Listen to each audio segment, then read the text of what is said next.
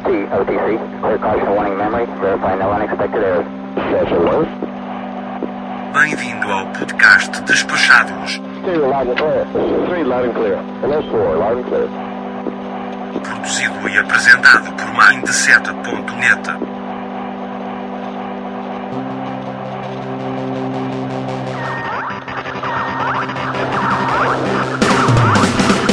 Apresentação Foca. Caro Audio Spec!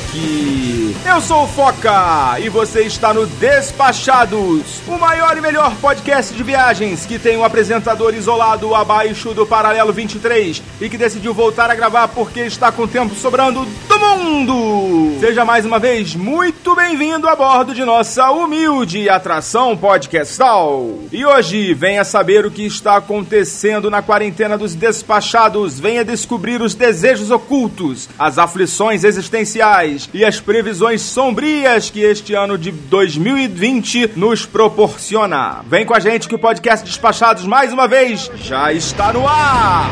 I have a dream that one day this nation will rise up. Agradecendo a todos que em algum momento de sua existência nos ajudaram com um apoio no Padrim, no Apoia-se ou no PicPay, para todos aqueles que em algum momento torceram para que o Despachados tivesse vida longa, para todos aqueles que escreveram um e-mail ou mandaram um recado pra gente, a todos vocês, muito obrigado por tudo. No final do episódio tem um recado para todos vocês. E agora, vamos pro podcast!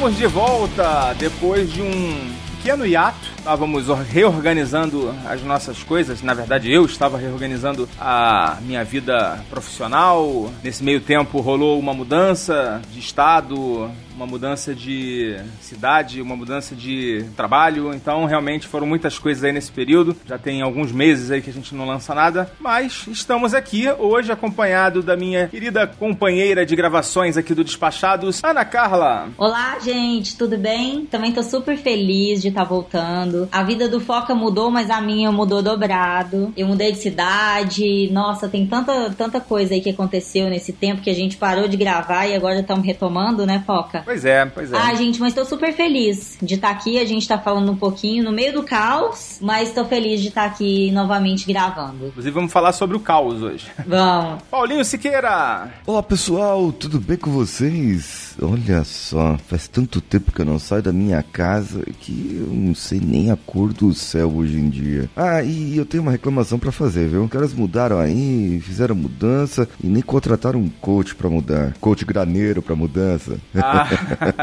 E eu concordo. contratei uma empresa, um caminhão, né? Mas... Um caminhão. Tinha que estar atrelado. Caminhão, mudança de cidade ou mudança de vida, contrate um coach. Paulinho Siqueira. Aí tem também que ter um terapeuta também, porque essa mudança aí é braba, hein? É. E também meu copiloto aqui, Leonardo Cassol. Fala Foca, fala pessoal, é um prazer estar de volta. Você tava com saudades e vamos que vamos. E diretamente de Vancouver, Gabi Camachi. Oi, pessoal, que bom estar aqui de volta. Tava com saudade dos nossos papos. Tamo aí, vamos ver como é que vai ser hoje. Muito bem, vamos lá, vamos pra pauta.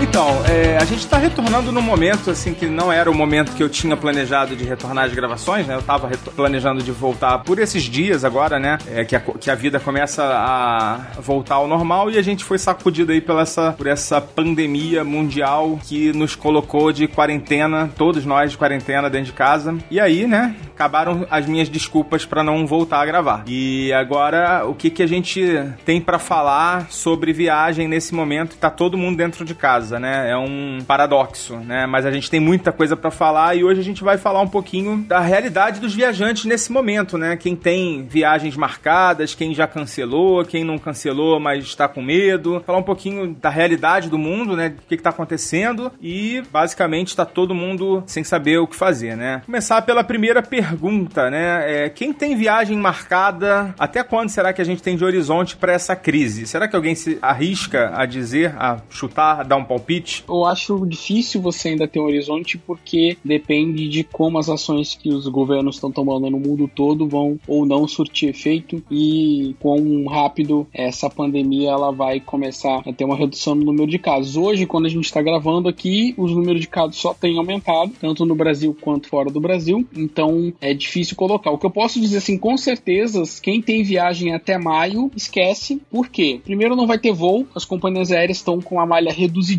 praticamente não vai ter nenhum voo internacional até lá, e com pouquíssimos voos domésticos. A Azul, a Gol e a Latam hoje anunciaram que vão operar cerca de, de 50, 70 voos semanais, para vocês terem uma ideia, diários, perdão, para vocês terem uma ideia, elas operavam 10 vezes mais. Infelizmente, mesmo que seja uma coisa importante, alguma coisa relevante, muito pouco provável que alguém consiga viajar até maio. A partir daí, a gente pode ter uma melhora no cenário doméstico aqui no Brasil, mas ainda não dá para saber por quê. Porque a gente ainda tá numa curva crescente, ascendente de, de, de, de casos e a gente não sabe como é que tanto a disponibilidade das pessoas de viajar quanto o controle e a orientação dos médicos, das autoridades de saúde em relação ao que fazer, se vai ser seguro ou não a gente é, viajar. Então, é, esse eu acho que é a questão. A partir daí, quem tem voo para o segundo semestre, quem tem alguma viagem planejada para o segundo semestre, tem que aguardar, porque pode ser que o cenário melhore em alguns lugares, seja tranquilo de ir, ou pode ser que não. Mas de, de qualquer forma, mexer na passagem agora, se você tem um voo mais lá para frente, é perder dinheiro porque as companhias aéreas, muitas delas ainda não definiram políticas flexíveis de remarcação para viagens a partir de julho. A maioria, a grande maioria, está beneficiando, digamos assim, né? Ou está flexibilizando as regras para passagens até dia 30 de junho. Tá? Em alguns casos vale até setembro, você pode remarcar, mas depende muito do, de cada empresa. São pontuais, né? É, são coisas pontuais. E geralmente isso vale para uma mudança, né? Se você mudar Exato. agora alguma coisa e depois tudo mudar de repente, você vai perder dinheiro porque você já, já fez sua mudança. É, o ideal é que deixe para fazer a mudança mais próxima, né? Da data de mudança. É, só tem que atentar que tem que ser antes da data da, da, da viagem, né? Ah, sim, senão é no show, perde a passagem, né? E a minha dica, a recomendação, gente, era deixar pra o último tempo mesmo, assim, aquele last minute, sabe? Aquele minuto final que você tem pra poder remarcar, pra, pra poder uh, mudar a data, porque as informações elas estão chegando pra gente, assim, diariamente. Então acho que a gente tem que fazer avaliações diárias do cenário atual para, enfim, fazer uma mudança. Então acho que vale a pena olhar o tempo mesmo e, e, e segurar o máximo que puder. Na data da gravação desse episódio, foi feito um anúncio das companhias aéreas que eles estavam dando passagens gratuitas para os profissionais da saúde que estariam viajando ou precisassem viajar para o, outros locais onde teria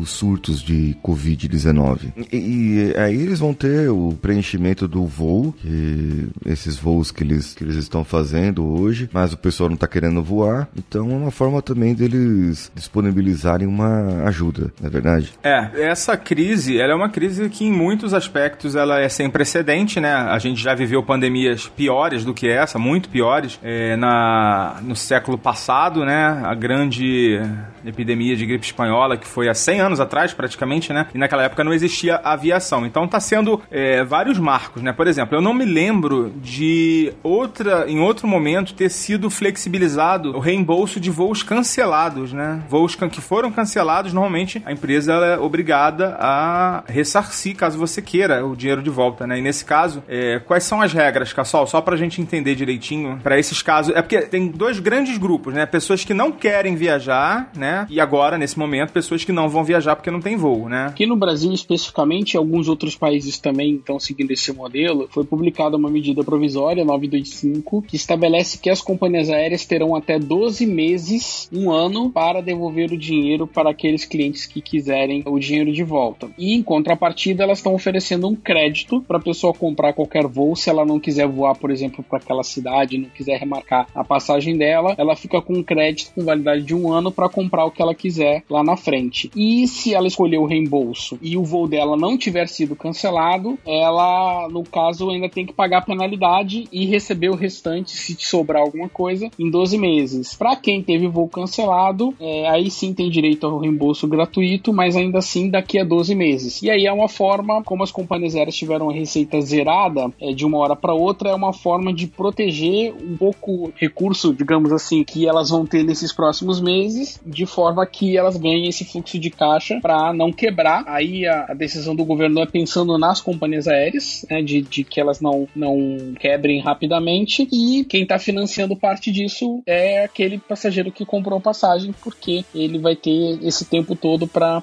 reaver o reembolso. Então, essa é a decisão, digamos, mais polêmica, que já está valendo. Isso vale para qualquer pessoa que quiser o reembolso da passagem hoje. Então, o melhor negócio, digamos assim, é você pegar o crédito e tentar reprogramar sua viagem ou programar uma viagem para o ano que vem, né, mais para o fim desse ano, de, de forma que você tenha alguma flexibilidade. Mas tem 12 meses para poder usar, não, não para poder viajar, para poder usar o crédito, para quem optar pelo crédito, e quem quiser o reembolso vai receber o dinheiro de volta é, daqui a 12 meses, é, sem correção e sem juros. Ui. É.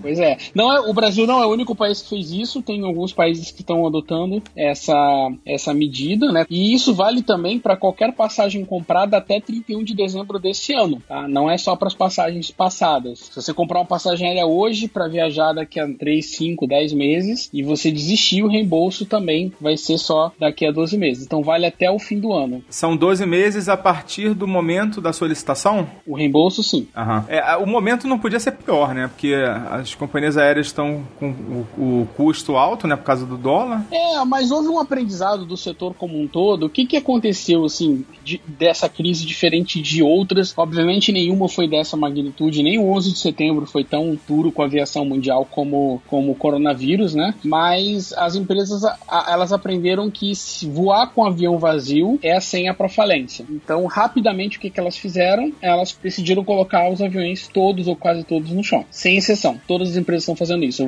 Da Ryanair, da low cost Ryanair, a American Airlines, a aviões praticamente todos no chão. Com isso, um terço da despesa dela, mais ou menos, que é combustível, zera, tá? Outro, outra parte da despesa que é manutenção diminui bastante, é certa parte do pessoal, mas a parte de peças, reposição é, diminui. E aí fica sobrando o pessoal que eles estão tentando fazer, é, oferecer licença não remunerada e fazer uma redução de jornada com redução de salário. Lá fora tem muito a questão do cara ganhar por, por voo, né? Por hora. Né? Não é igual aqui, né? Que ele tem um fixo. É, mas na verdade tem um mínimo que eles levam, né? Mesmo quando a pessoa ganha por hora, tem um mínimo que eles levam. Mas, obviamente, no mundo todo, as companhias aéreas estão vendo o que vão fazer. A Gabi pode falar melhor, mas assim, lá no Canadá, o Canadá já começou demitindo 5 mil e falou que é só o começo, né? Que eles ainda ainda estão estudando novas demissões. Então isso é inevitável, né? E a gente está falando da aviação, mas tem a, a, rede hoteleira, tem todos os prestadores de serviço da, de hotéis e de, e de. Da cadeia, né? É, a cadeia como um todo, porque você tem o catering, você tem é, as empresas que prestam serviço, as que produzem os aviões, as que vendem o combustível, todas essas vão ser atingidas direto ou indiretamente. As pousadas, os restaurantes, enfim, é um baque enorme e aí você começa a ter rapidamente uma contaminação para a economia, não só para o setor de aviação, né? Isso vai espalhar em geral para todos os setores, praticamente poucos, acho que tirando quem vende álcool gel e, e, e equipamento hospitalar, tá todo mundo num momento bem, bem, bem delicado, né? Mas olha, eu acho, eu acho interessante que a gente pensa aviação, e aí a gente pensa só na companhia aérea. E aí isso vale para todos os segmentos. Aí a gente vai pensando como isso vai se abrindo, como isso é uma coisa muito maior do que o avião no ar, né? Que pro avião tá no ar é muita gente. É bem o que, que você falou, pessoal. Tem o catering, tem o pessoal de manutenção, tem quem faz as peças, tem lá atrás do catering tem quem quem fornece, quem entrega a matéria-prima pra galera fazer a comida, quem plantou para vender pro cara. É uma rede gigante e isso é, é assustador, né? Porque é assim em todos os segmentos. Supermercado, como é que vai ser isso, né? Supermercado é um bem essencial que a gente não pode deixar de consumir. Como é que fica isso, né? É, é tudo muito grande e a gente, eu, assim, eu me sinto uma formiguinha mesmo, de com o tamanho do que é do que isso está causando no mundo inteiro, né? E quando diz aviação, a gente tem que dizer de turismo como um todo, né? Porque é bem isso mesmo. Tem hotel, tem todo mundo que trabalha no hotel, tem quem presta serviço pro hotel, aí tem o pessoal de transfer, tem pessoal, tem tudo, uma gama gigante. As agências, né? As agências de viagem, tanto as eletrônicas como os agentes, é, eles têm equipes, tem agências aí que tem mil, mil funcionários. Como é que você fica dois, três meses sem vender nada é, e mantém mil funcionários? É complicado, né? Assim, então, realmente é, um, é algo sem precedentes, vai ter consequências. Certamente algumas empresas não vão aguentar, mesmo com ajuda, né? Lá nos Estados Unidos está falando de dar dinheiro mesmo para as companhias aéreas, de, né? no, no Reino Unido está falando de comprar ações de companhias aéreas, porque na verdade o transporte aéreo ele também tem um papel que não é só levar as pessoas para passear, né? Um papel estratégico porque lá eles trazem medicamentos, eles trazem insumos que são fundamentais para o dia a dia. A partir do momento que você é, tem uma disrupção de serviço, é, tem uma série de implicações, né? Obviamente algumas coisas você pode trazer de navio, mas vai ser um tempo mais longo, tem coisas que são perecíveis, enfim, você tem implicações e depois também, uma vez a crise superada, não é uma coisa que você constrói de dia para noite uma companhia aérea, né? Você precisa de um tempo, então a ideia é tentar preservar o maior número possível. Acho que cada país está agindo de uma forma, mas todo mundo está agindo mais ou menos na onda de, de tentar dar alguma condição das companhias aéreas se manterem durante esse período que a gente ainda não sabe quanto tempo vai durar, se é, são dois meses, três, quatro, cinco, doze e por aí vai. E até certamente, mesmo com ajuda, algumas empresas que já não estavam muito bem vão deixar de existir. Então eu acho que o setor vai demorar aí pelo menos alguns anos para se recuperar, se é que ele vai voltar a ser como era antes. Eu acho que vai ter mudanças que vão ficar é, permanentes aí para frente. Por quê? Porque a gente sabe que o vírus novo surge mais ou menos aí a cada 5, 10 anos, né? E o mundo nunca tinha reagido tão fortemente à chegada de um vírus que tem características específicas, mas nunca tinha reagido dessa maneira. Certamente o cara que investia na companhia aérea, sabendo que agora tem um risco novo de daqui a 10 anos, 5 anos ter um vírus novo, né? É, como é que ele vai agir? Ele vai querer correr esse risco de novo? Não vai, né? As próprias companhias aéreas, né? Como é que elas vão se posicionar? Então vão ter consequências que a gente ainda não consegue precisar quais vão ser, mas o que a gente pode dizer é que as pessoas não vão deixar de viajar, elas vão continuam tendo vontade de viajar, e isso é o que vai fazer o setor voltar ao normal assim que as coisas estiverem um pouco mais tranquilos, né? Hoje realmente não tem clima, as pessoas estão reclusas em muitas cidades, muitas cidades mesmo no mundo inteiro elas estão em casa e estão pensando em não ficar doentes, em não contaminar outras pessoas, enfim, né? Mas daqui a pouco a gente a gente vai se reerguer, né? E eu acredito nisso e as coisas vão começar a voltar para o normal, mas o setor aéreo em si é um dos que eu acho que vai demorar um pouco mais a se recuperar. O turismo como um todo, eu falo o setor, mas vão ter muitos restaurantes, hotéis, pousadas que vão quebrar, certamente, dependendo do período que, que essa crise durar.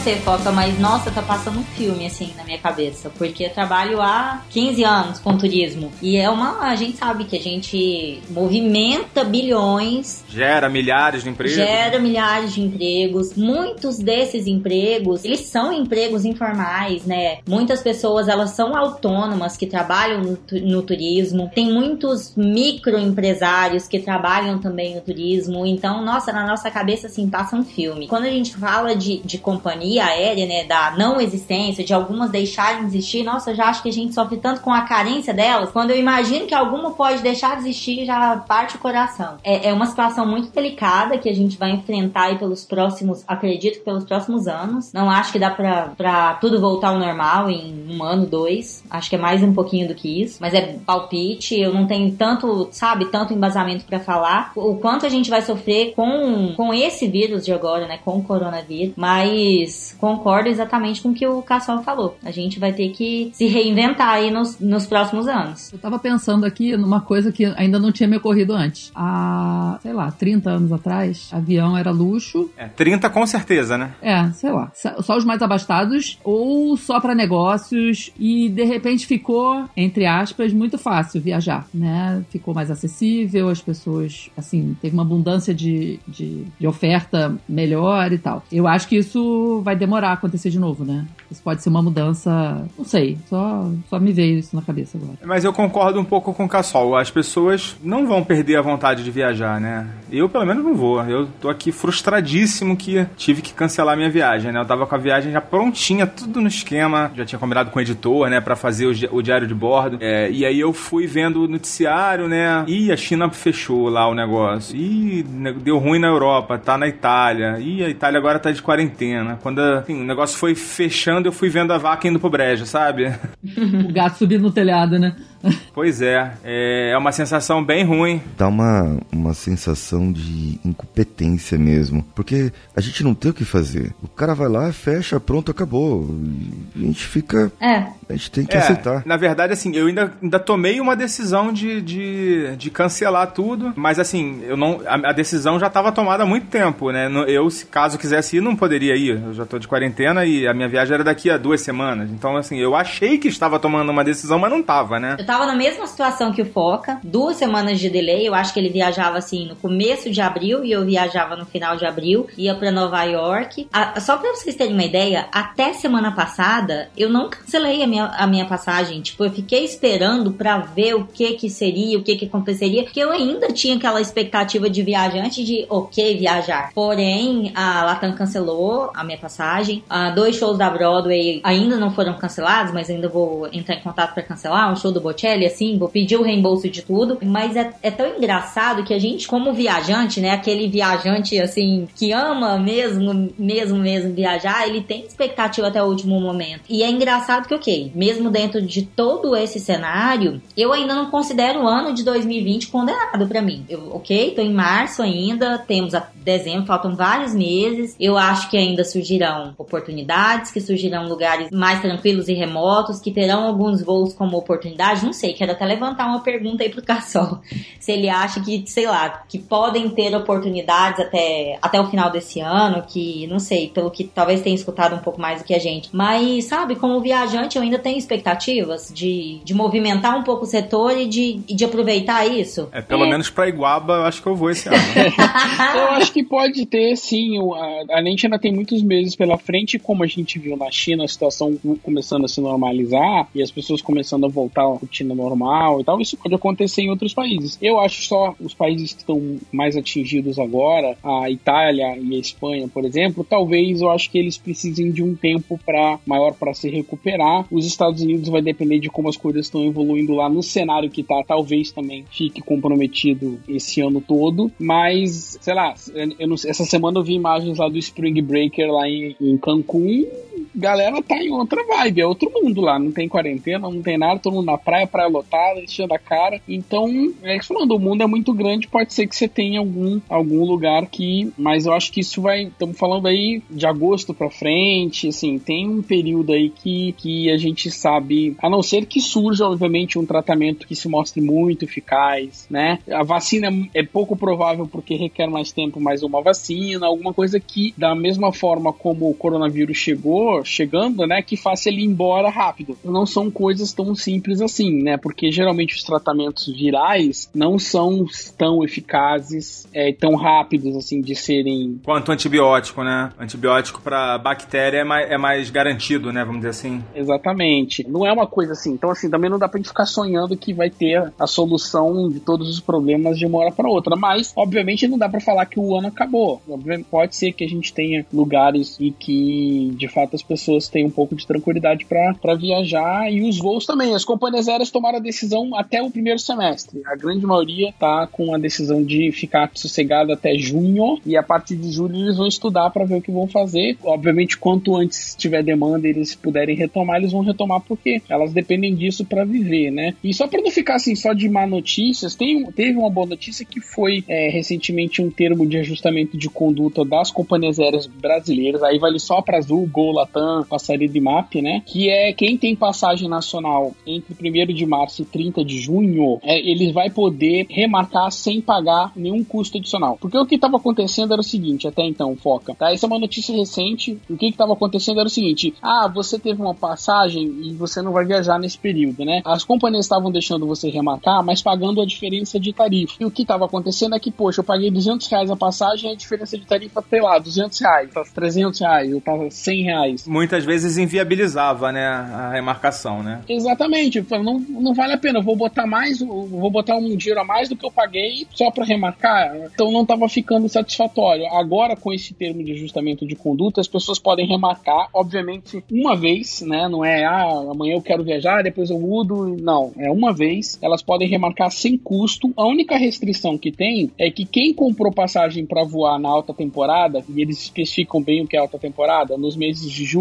dezembro, janeiro e feriados, ou véspera de feriados, períodos de feriados, vai poder remarcar para qualquer data. Já quem comprou a passagem para voar na baixa temporada, que é todo o período exceto esses meses que eu falei, vai poder remarcar só na baixa temporada. Isso é para evitar que a pessoa que tinha uma viagem para voar agora em março, no meio da semana, queira remarcar pro Réveillon, entendeu? Que é, ou queira passar o carnaval em Salvador, que é justamente o período em que a passagem é mais cara. Então, tirando essa ressalva, as pessoas ganharam, digamos assim, esse direito. Foi um acordo entre o governo, o Ministério Público e, e as companhias aéreas, mas que realmente livra o consumidor de um problemão, né? Que é escolher o reembolso daqui a um ano ou pagar a diferença de tarifa, ou então ficar com crédito, mas sem saber quanto vai custar a nova passagem. Então, essa é uma boa notícia no meio desse mar de lama. Infelizmente, não vale para as companhias aéreas estrangeiras, é só para as companhias aéreas brasileiras, mas vale para passagens nacionais e internacionais. Então, só dá esse alerta aí. Só uma pergunta, pessoal: isso vale tanto para voos que foram cancelados quanto para voos que não foram cancelados? Vale para todos os voos. Legal. Ótimo. Todos os voos. Independente de ter sido cancelado ou não, vale para qualquer voo, tá? E às vezes, por exemplo, se a pessoa tem um, um, voo depois dessa data, a minha recomendação é esperar, porque pode ser que eles prorroguem esse prazo, né? E aí quem se precipita, já quer mexer no voo agora, acaba pagando desnecessariamente se lá na frente pode ser que o voo seja cancelado, pode ser que essa, essa, esse prazo que eles fizeram inicialmente aqui seja prorrogado, que é o que as companhias aéreas estão fazendo, elas estão sentindo como é que a coisa está evoluindo e ampliando os prazos de remarcação e as alternativas para os clientes. Então tem que ter sangue frio, esperar. Quem quiser já ou até 30 de junho, tem que entrar em contato com, só lembrando, entrar em contato com quem vendeu o bilhete, né? Se foi uma agência de viagens, tem que entrar em contato com a agência. Se foi um programa de milha, entre em contato com o programa de milha. Aí no caso eles devolvem as milhas, tá? Essa questão que eu comentei do, do acordo vale só para passagens tradicionais, em reais, né? Não vale para passagens com milhas. Mas na passagem com milha eles estão cancelando e devolvendo as milhas. E quem comprou com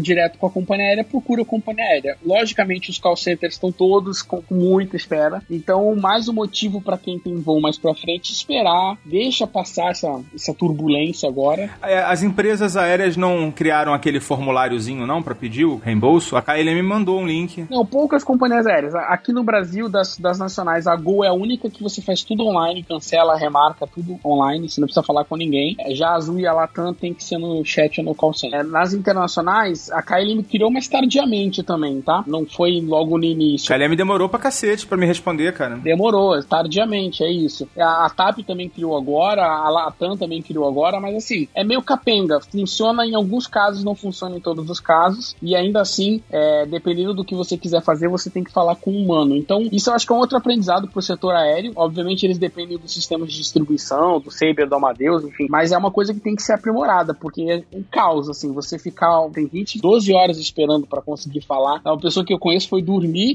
deixou a ligação no hold, acordou, a ligação ainda não tinha sido atendida. Aí quando levou lá pra 10 horas da manhã, é, sim. E ela teve que fazer isso porque o voo dela era dali dois dias, para não dar um no-show, né? Então, uma situação extrema. Em todas as companhias aéreas com grande dificuldade. Por quê? Porque cancelaram milhares de voos. Não tem como você dar. Imagina quantos voos é, uma companhia aérea tem por dia lá, Azul? 700 voos. 700 voos cancelados. Como é que você atende esses passageiros todos? Não tem call center. Pode botar um Maracanã de call center, não vai atender. Não dá conta, né? E as, as lojas do aeroporto? Deve ter ficado lotada, né? É. E a gente fala agora de não viajar, mas não é só uma questão do risco de você se contaminar e sair contaminando outras pessoas. Agora é uma questão de segurança. No Brasil, em muitas cidades, as atrações estão todas fechadas. Aqui no Rio, Bondinho, é, Cristo, não tem nada funcionando, praia fechada. Você vai fazer o que aqui? Não tem o que fazer. E isso vale no mundo todo. Além disso, é, muitos brasileiros que decidiram viajar no meio dessa loucura não estão conseguindo voltar para casa, né? Então tem brasileiro dormindo no chão no Marrocos porque os hotéis foram fechados pelo governo. Boa lembrança, Cassol. Boa lembrança. Inclusive, eu estou aqui na linha com uma amiga nossa que participou recentemente. Recentemente, não, né? Participou um tempo atrás aqui de um episódio que é a Rê Nunes. Ela voltou pro Brasil num voo humanitário e ela vai contar pra gente agora como é que foi essa experiência.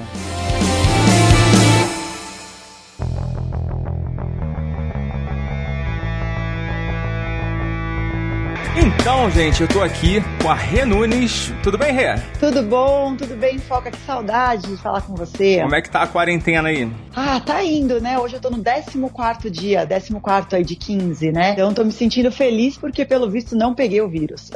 ah, que bom, que bom. É, na verdade, o principal objetivo é todo mundo se manter a salvo, né? Exatamente. Respeitar o próximo, né? Porque a minha chance de sair de casa é ficar muito preocupada em passar para alguém também, né? Então, não tô indo no supermercado, não tô fazendo nada, trancafiada dentro de casa. Pois é, pois é, é o certo. Parabéns aí pela postura, tá bom? É, mas, Rê, a gente tava falando aqui de alguns brasileiros que tiveram dificuldade de voltar pro Brasil. E eu fiquei sabendo que você passou por um, alguma, alguns apuros aí. É verdade? É verdade. Bom, escolhi, né, uma temporada boa para viajar. Brincadeira. É que assim, né, nós tínhamos uh, um grupo para levar, nesse caso eu fui a trabalho, fui é, com uma agência de viagens, nós fomos levar um grupo pro Peru. E o que aconteceu? Uh, estavam começando os casos, né, do, do corona, mas o Peru era um país que não tinha caso quando a gente viajou. Nós entramos em contato, né, inclusive com o governo de lá, e eles falaram: não, não tem perigo nenhum, não chegou aqui. É, nós estamos, eles estavam aferindo a febre de quem para poder entrar no país, eles estavam com várias medidas, mas assim, não havia nenhuma contraindicação de viajar. Medidas mais preventivas, né? Me, exatamente, medidas totalmente preventivas. Já tinham fechado, né, o aeroporto, né, a entrada de alguns países, né, no, no Peru. O Brasil estava livre. E no caso também, uh, não havia como fazer o cancelamento. Então também a gente não teria como cancelar, porque não havia esse risco, né? Enquanto. A, a companhia aérea ainda não estava flexibilizando. Não estava. E aí o que aconteceu? A gente conversou, né, com o, com o pessoal que. o grupo, e ninguém também quis desistir. Aliás, um casal só que desistiu. E não foi. E não foi. Uma idade um pouco, né, mais acima, assim, a idade. Que, será que eles não ficaram arrependidos? Olha. Vamos descobrir agora, né? exatamente, exatamente. E aí acabou que nós fomos, e aí começa a história.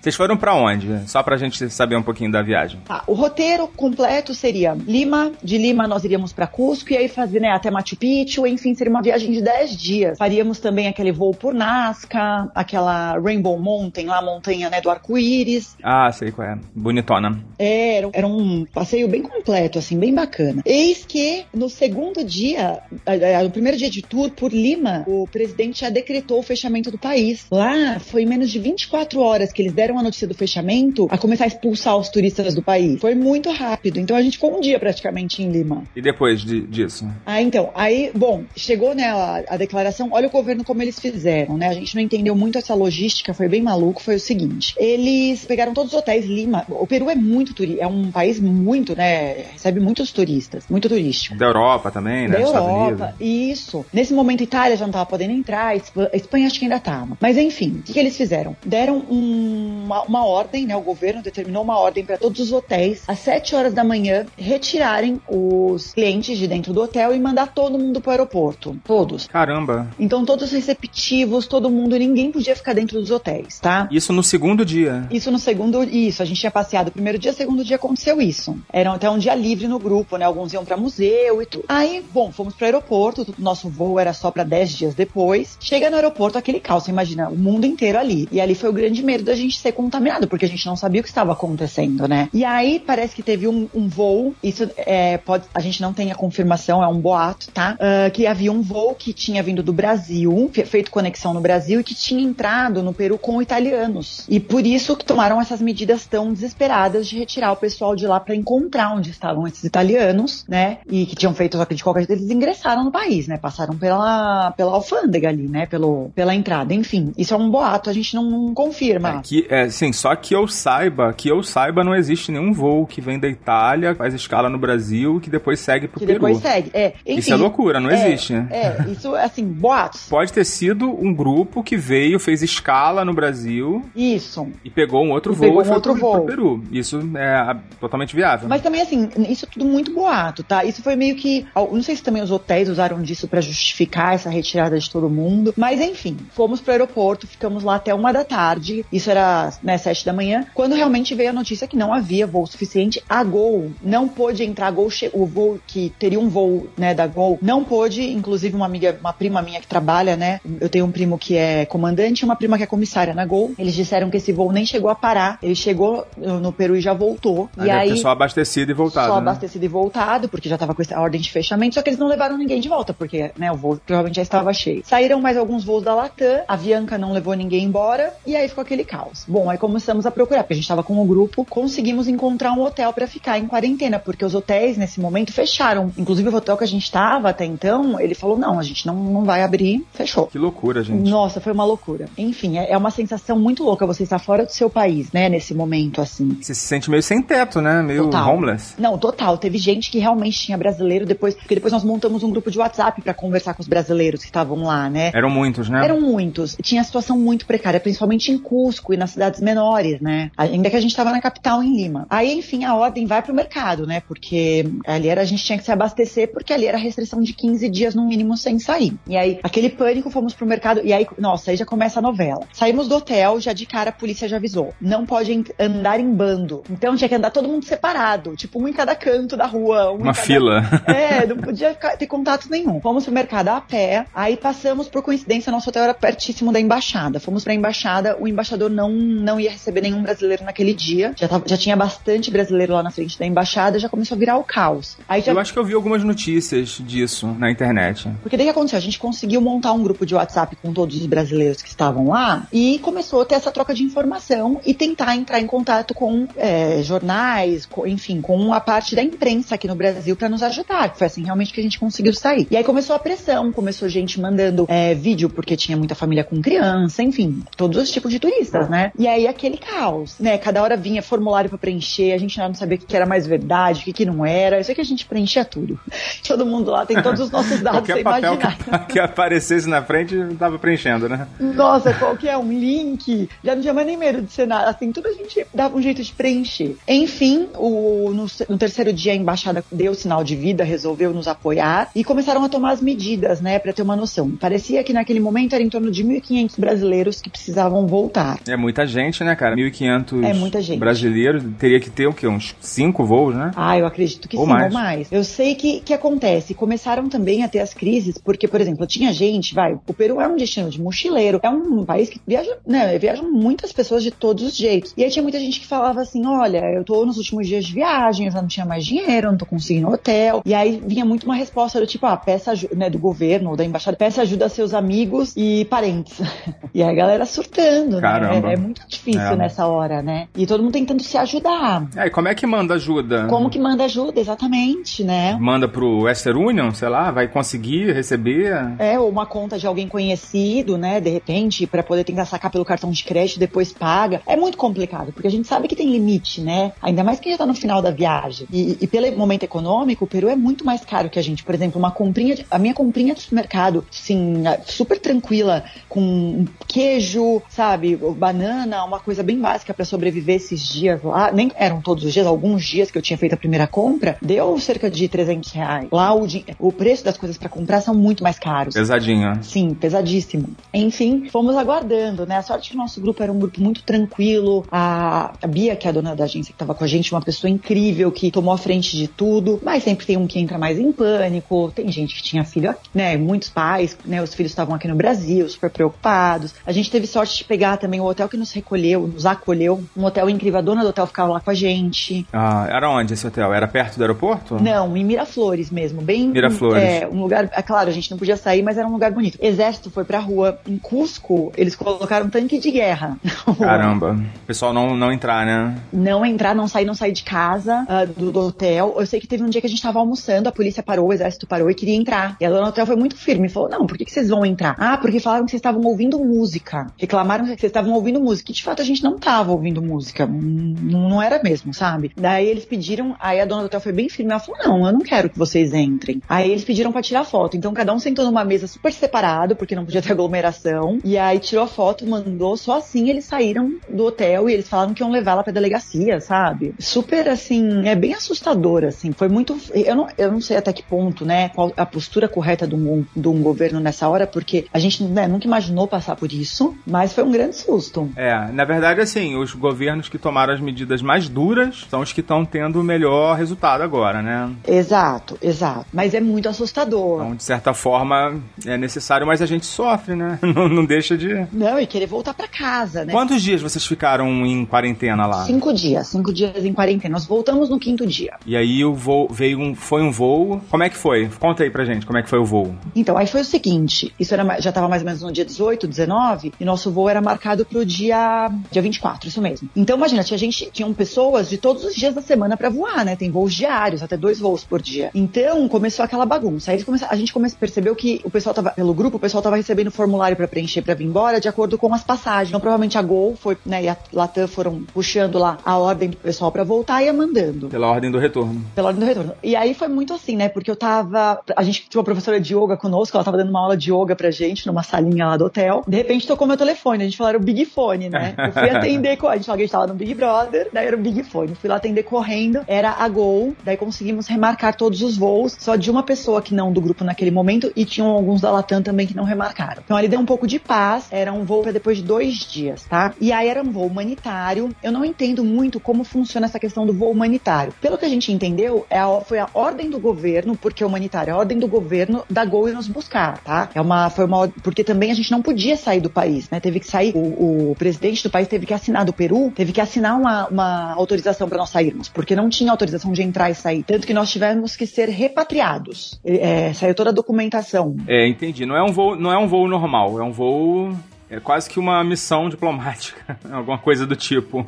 Uma missão diplomática, exatamente. Aí começaram a chegar os questionários, a gente foi preenchendo, e aí Latam também remarcou, acabou sendo pro mesmo dia. Tinha uma senhora que estava com a gente que não conseguiu, a gente foi pra embaixada de qualquer jeito no dia, né, do embarque. A saída foi toda pela embaixada. Então imagina, né, todos os brasileiros que voariam se encontraram, vieram ônibus do exército do Peru para nos levar. Caramba. Aí fomos pro aeroporto, mas aí eu tenho a história ainda, né, que nada, nada pode ser tão tranquilo nesses dias. Então embarcamos, né, três da tarde, embarcamos para voltar pro Brasil. Eis que durante o voo, o voo são quatro horas e meia, tá? Ah. Durante o voo, um senhor infartou. Mentira. Infartou. Só que assim, Geral mesmo? Infartou. Só que assim, a gente não. Ele tava mais ou menos, de onde eu estava sentado, eu era corredor, ele devia estar umas cinco fileiras pra minha frente, na minha frente. E o que acontece? Por sorte, o grupo que eu estava, né, eles separaram em grupos de 35 pessoas, né, pra ir nos ônibus. No grupo que eu estava tinha um médico que foi muito ativo, o Dr. Cílio, que foi incrível, até agradecê-lo se, né, de repente ele escutar o podcast. Ele é do Sul. É. E ele, assim, ele é intensivista, então ele nos deu todo, assim, ajuda pra entender o que fazer, como lidar com a situação, o que fazer quando chegar no Brasil. Nossa, ele foi, assim, incrível, até pra nos acalmar, sabe? E ele tava no voo. Certo. Ma- Mas ele não era do grupo,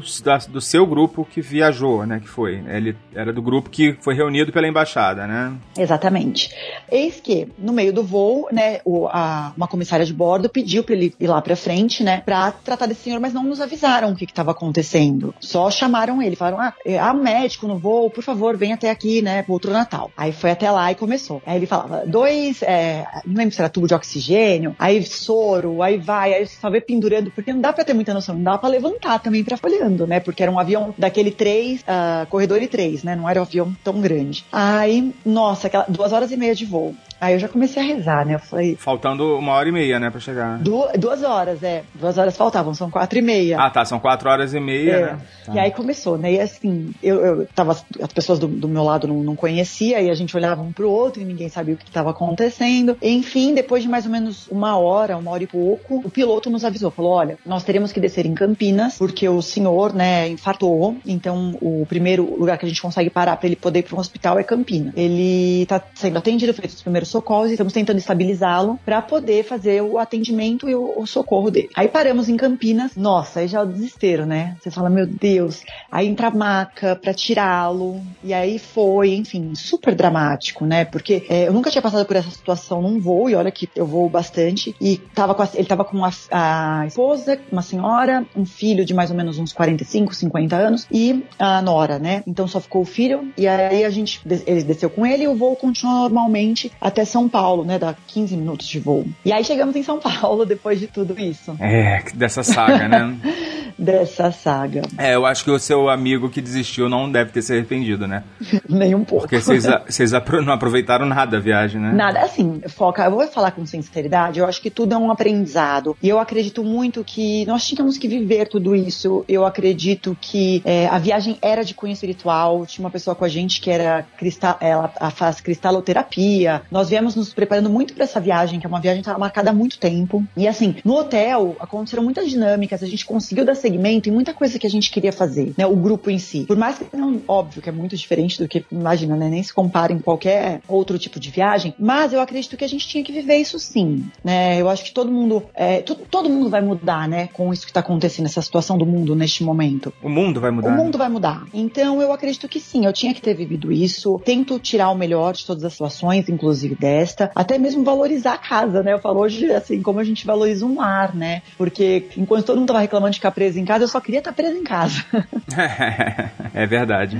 E aí depois ainda ficou muita gente lá. Eu sei que chegou ao ponto do é, o avião da FAB, que teve que buscar, né? Agora, é, há poucos dias agora. É aquele Hércules, né? Isso, o pessoal vem sentado, não sei se chegou a ver as cenas, né, do pessoal sentado dentro, que é aquele que fica todo mundo... Tipo um banco, assim, né? Isso, e tem um, como se fosse pra segurar em ônibus, né, em cima. é, é isso mesmo. Exatamente. Cara, aí- é, eu assim, eu acho que realmente, né, as experiências que a gente vive são histórias que a gente guarda pro, pra sempre, né? Uhum. Mas é, realmente poderia ter acontecido pelo menos um- uma semana depois de vocês terem chegado, né? É. Eles teriam aproveitado um Exata- pouquinho mais. Mas assim, graças a Deus que a gente não tava em Cusco. Eu acho que o pessoal de Cusco sofreu muito mais. Pois é, porque teria que voltar pra, pra Lima, né? Voltar pra Lima. E lá também é mais difícil para supermercado, hotel, enfim, hospedagem é menor, né? A estrutura é diferente. Então eu acredito que o pessoal em Cusco sofreu mais ainda. Bom, é, obrigado aí pelo relato. Acho que foi bem interessante eu- pra nossa audiência ficar sabendo como que foi, né? Porque a gente acaba que a gente ouve falar, mas a gente não, não sabe exatamente como que isso funciona, né? De ter que voltar pra casa repatriado, né? Uhum. E acho que você ilustrou muito bem aí pra gente. Legal, obrigada pelo convite. Adoro bater o papo aí com você. Sabe quanto eu sou fã do Despachados, muito feliz aí de participar. Falou, vamos voltar agora pro, pra nossa pauta. Um abraço. Abraço, tchau, tchau. Tchau.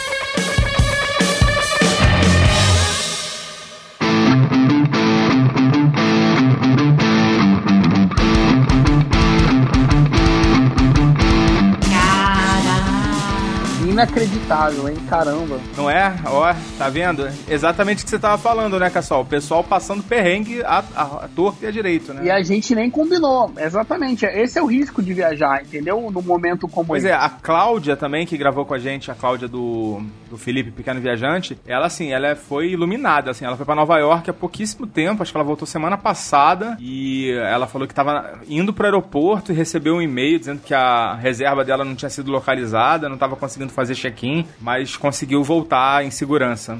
É outra também que passou aí por maus bocados aí, também aproveitou pouco, né? Ela falou que ah, nunca pensou em cancelar uma viagem por um motivo assim, mas ah, dessa vez ela também se arrependeu. Então, realmente, nesse momento, hum, não tem nem opção, né? Mas em pouco tempo a gente vai ter opção, talvez, né? Em alguns meses. E aí fica essa reflexão aí, né? Se for pra não saber se as coisas vão estar abertas, se vai ter o que fazer, se você vai. Pô, tu vai pra um lugar legal, por exemplo, vem pro Rio. Aí você vem pro Rio pra não ir no Cristo, pra não ir no Pão de Açúcar, né? Pra deixar passar uma. Pra não ir à praia. É, não ir na praia. Pra não ter um restaurante legal aberto, tipo.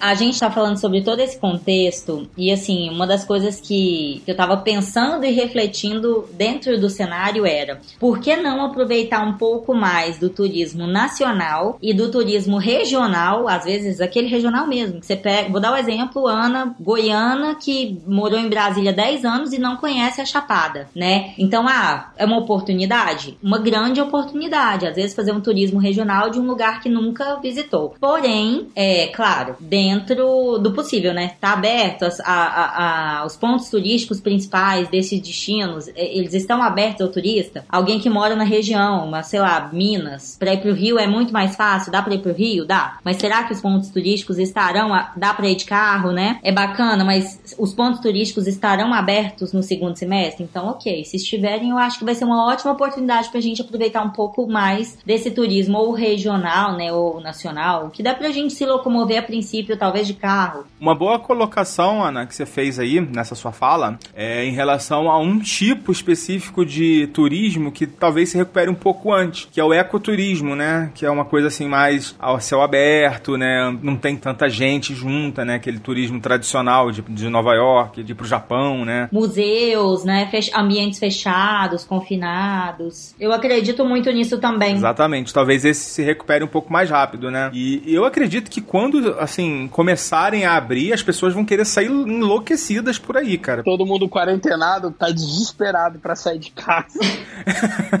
Menos de uma semana dentro de casa, assim, o pessoal tá pirando, assim, xingando o vai vizinho acampar já. no meio da rua, rapaz, se deixar. É.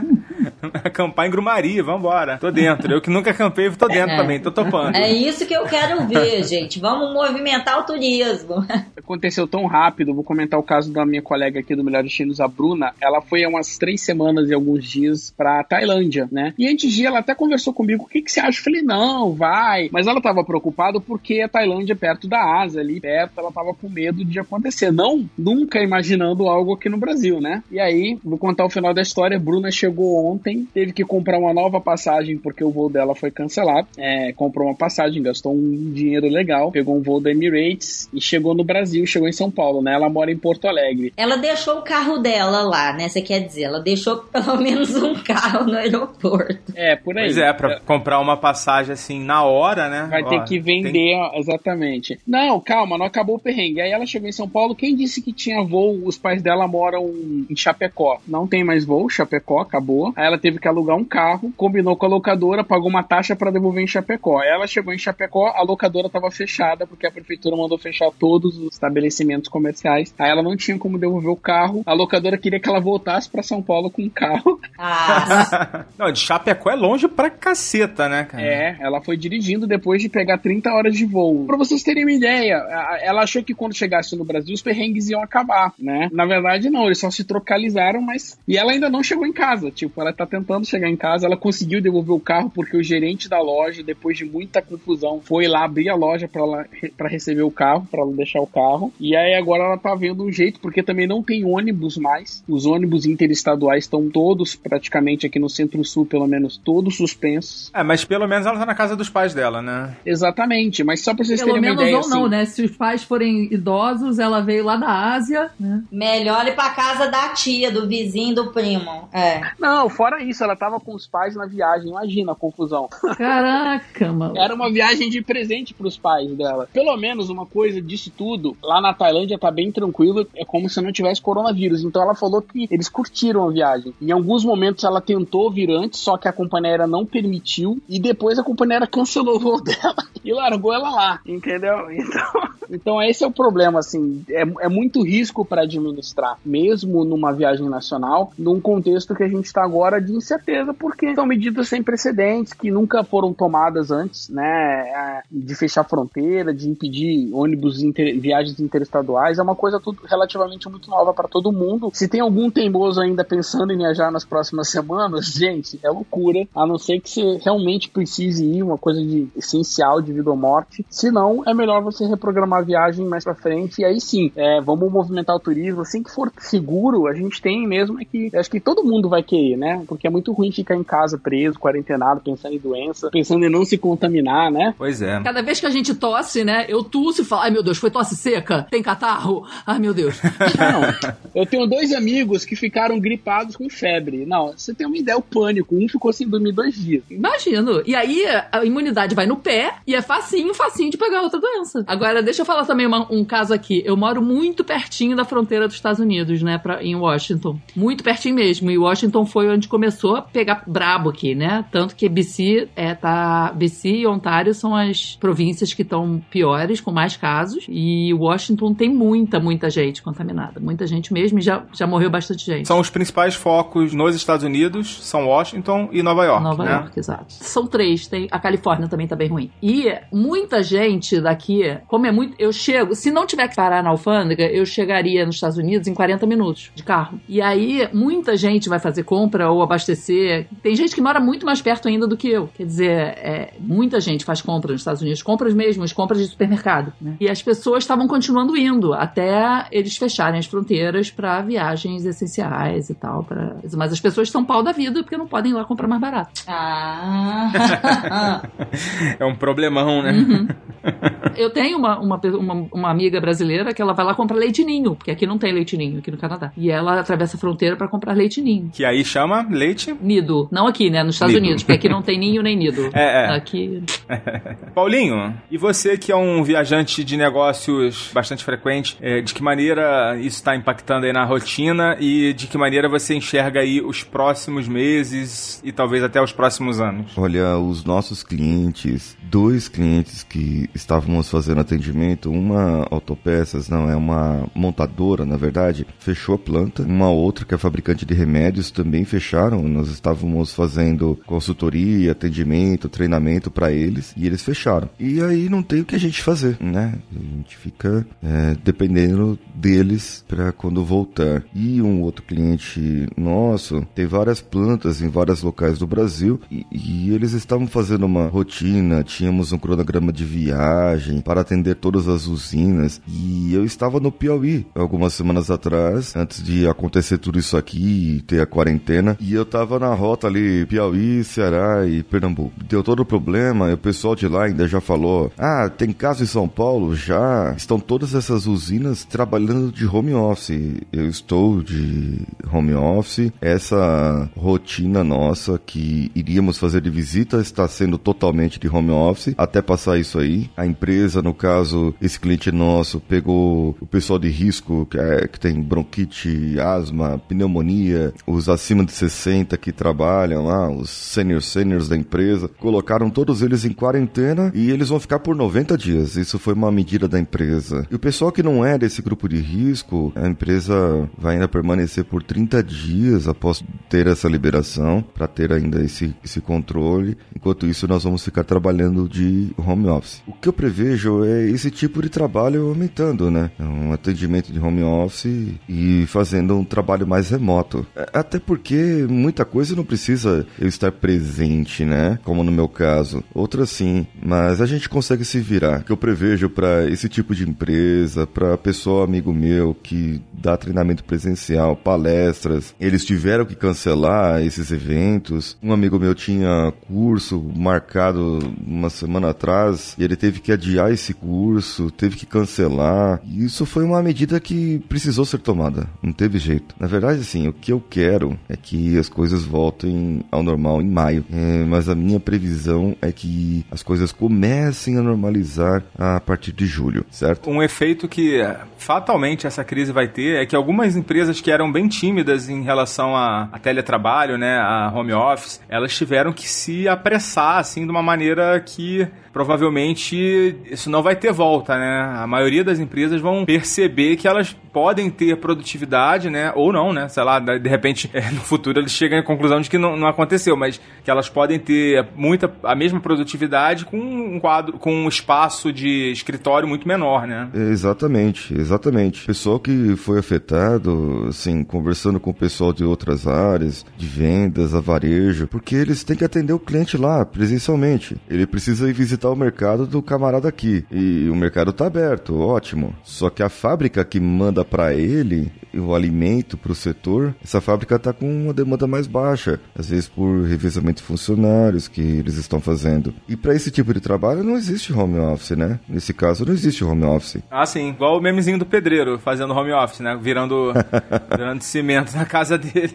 Só que para essas empresas que ainda não tinham trabalhado como home office, mas descobriram que é possível, descobriram o maravilhoso mundo do home office, isso aí são várias. Estou até com algumas demandas exatamente para um trabalho para ajudar esse tipo de pessoal. Isso é maravilhoso para mim, né? Ficou bom. Mas essas empresas vão acabar descobrindo esse ramo de trabalho, essa forma de trabalho de home office, que eles não vão querer mais voltar não, viu? Eu tô falando isso por uma experiência. Um exemplo, ó, um exemplo. Hoje minha internet de manhã deu problema, né? Eu liguei pra Vivo, eu percebi que a ligação não tava muito boa. Aí a menina falou que tava trabalhando de casa. Caraca. Olha só que legal. Pois é. Pra que que ela precisa estar num call center? né? Se todos os sistemas e tudo que, que ela tem à disposição ali dela, ela não tá na minha casa, né? Acabou que teve que vir um cara aqui, mas enfim, é, ela conseguiu dar o jeito dela lá. Eu tenho um amigo que trabalha na Best Buy na área de TI, é, não na loja. E na semana retrasada, é, não sei se teve um caso, alguma coisa assim, que eles fecharam todo o,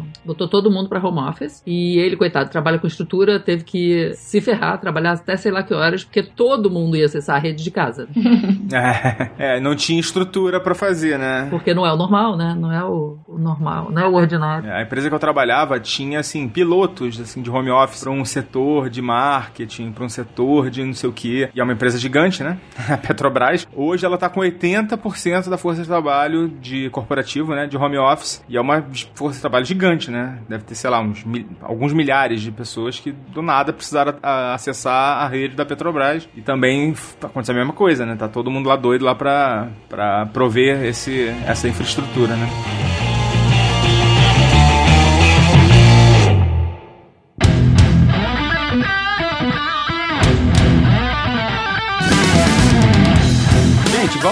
Encerrar esse episódio de, de retorno, né? Eu, a gente até imaginou que não precisasse falar do, desse momento, mas é impossível, né? Não tem como a gente ignorar que tá acontecendo. É, espero que a gente grave mais vezes. Aí vamos falar dos nossos assuntos cotidianos, mesmo que sejam assuntos que não estejam muito na pauta do dia, né? Por exemplo, falar de milha, falar de destinos exóticos, de é, os destinos de 2021, né? Já podemos começar a falar do destino de 2021, apesar de que o ano ainda não acabou, né? Mas, enfim, a gente tem que é, voltar à nossa rotina de gravações e vamos fazer, né? Vamos tentar, vamos buscar aí voltar a gravar e lançar episódios aí semanais ou quinzenais pro pessoal que tá de quarentena aí também ter uma distração a mais. Vou começar me despedindo aqui do Leonardo Cassol. Muito obrigado aí pela participação e pelas contribuições, como sempre, muito informativas. Valeu, galera. Tava com muita saudade e vamos com tudo agora, conversar sobre outros temas. Paciência nesse momento difícil que vai passar. Valeu, Cassol. Ana? Ah, gente, eu também deixo um abraço grande aqui pra todos. Foi ótimo gravar novamente, principalmente escutar todos que estão do outro lado do confinamento, escutar, enfim, a Gabi que tá do outro lado do mundo, saber que estamos na mesma realidade, né, e tudo mais. Mas eu concordo com o Cassol, tudo vai passar. A gente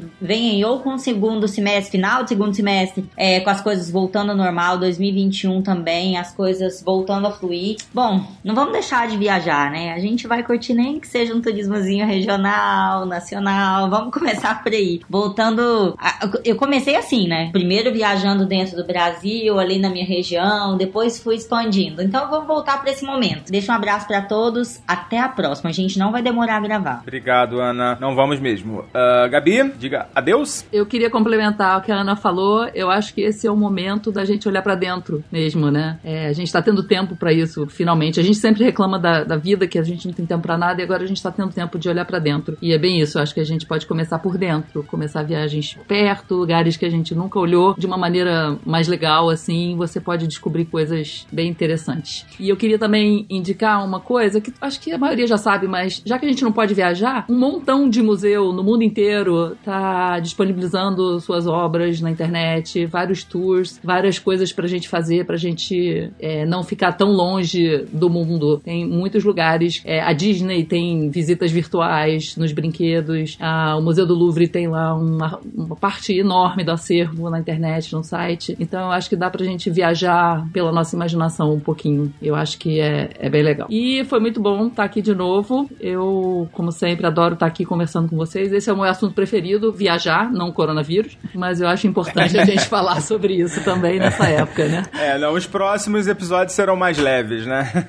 Obrigado, Gabi.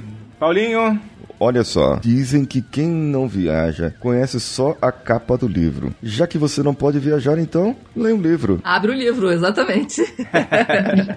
E complementando aí o que a Gabi falou e o que a Ana também disse sobre o tempo, teve gente aí que eu não vou falar quem, mas teve gente aí que reclamou de falta de tempo, nunca dava tempo pra nada, não vou falar quem, não vou falar quem. Joga na cara, Paulinho. Joga na cara. Eu não falei quem era, você se entregou aí. Agora a gente tem tempo. E se você, ouvinte, precisar de uma viagem diferente, e não, eu não tô falando de drogas delivery aqui. eu ia falar isso, uma viagem espiritual. então, ó, não deixa de ser uma opção também, né? E não tô falando de ayahuasca. Aqui, antes de dizerem que ia fechar tudo, eu não sei se foi aqui ou em Amsterdã, na verdade. A fila maior que tinha era no, no lugar lá que vende maconha. Nas lojas de maconha. Eram as maiores filas. Ai, meu Deus. eu fico sem comida, mas não fico sem maconha, sabe assim? Fazer um estoquezinho aqui. É, depois da maconha a gente sabe que dá aquela fominha, né? Pois é, não sei como esse povo tá fazendo. É, não sabia disso não. É. Me contaram, né? Já li sobre isso.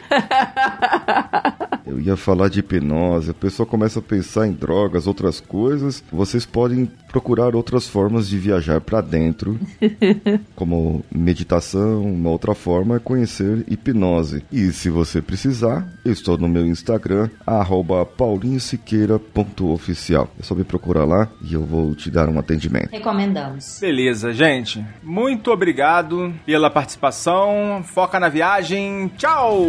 Tchau.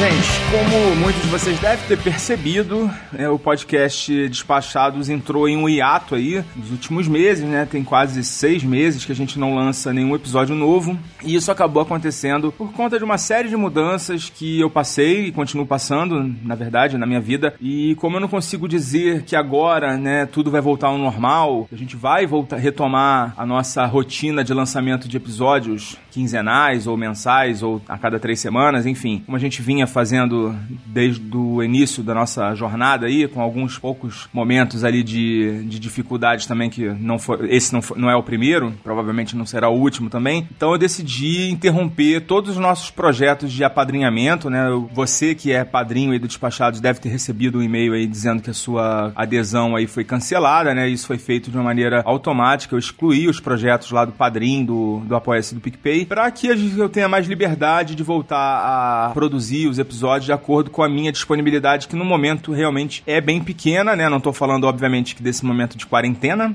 mas é, do momento anterior e quando isso acabar também não sei como é que vai ser. Talvez eu volte a gravar, talvez eu não volte, e como, na verdade, o projeto é um acordo que nós, que nós temos, né? Eu decidi interromper esses projetos, uma vez que não estava cumprindo a minha parte aí, né? De oferecer os episódios com a regularidade que a gente tem acordada, né? Então é isso, tá? A gente não terminou o podcast Despachados, ele não é, ele não tá terminando, não é o fim. A gente realmente demorou um pouquinho para voltar esses episódios tá voltando nesse momento por conta da, da quarentena. O meu tempo se tornou muito escasso nos últimos meses, esse final de 2019, início de 2020. Então a gente decidiu dar uma, uma paradinha, tá? E agora nessa quarentena vou tentar gravar alguns episódios, de repente a gente já deixa um, alguns gravados, né, para ir lançando aos poucos. E agradecer a todos vocês que continuam aí assistindo o Despachados, que continuam torcendo por nós e que continuam curtindo o nosso, o nosso conteúdo, tá bom? É, tá tudo bem, né? A gente, se alguém tiver preocupado com o Forca, não fiquem, é, tá tudo bem comigo, tá tudo bem com a minha família, tá tudo bem com todo mundo do Despachados, exceto pelas angústias aí inerentes a esse momento que tá todo mundo vivendo, isso não é uma, não é uma exclusividade nossa, né? Tá todo mundo aí em casa angustiado com essa quarentena, né? Com os rumos aí que as nossas vidas vão ter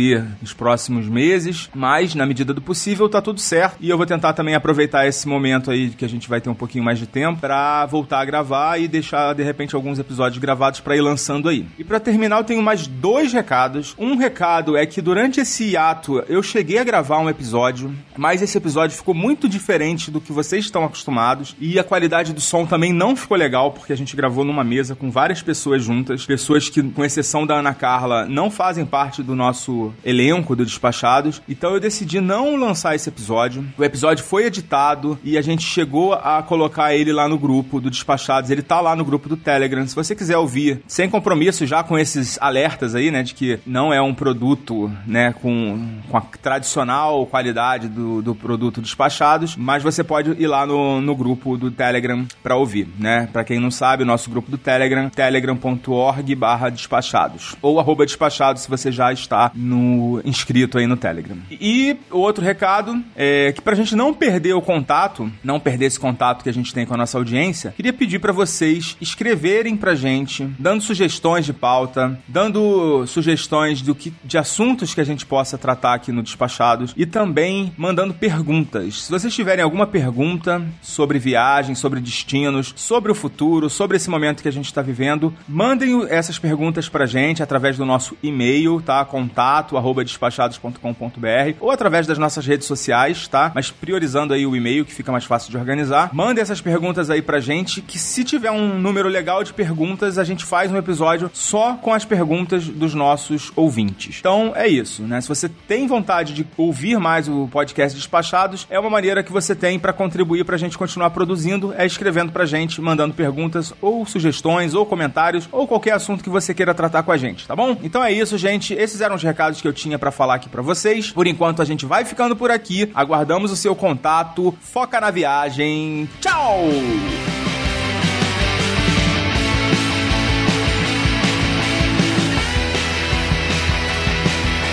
Você ouviu mais um podcast Despachados. Criação, Foca. Produção, Foca e Ana Carla. Edição, Nativa Multimídia. Realização, Mindset Produções.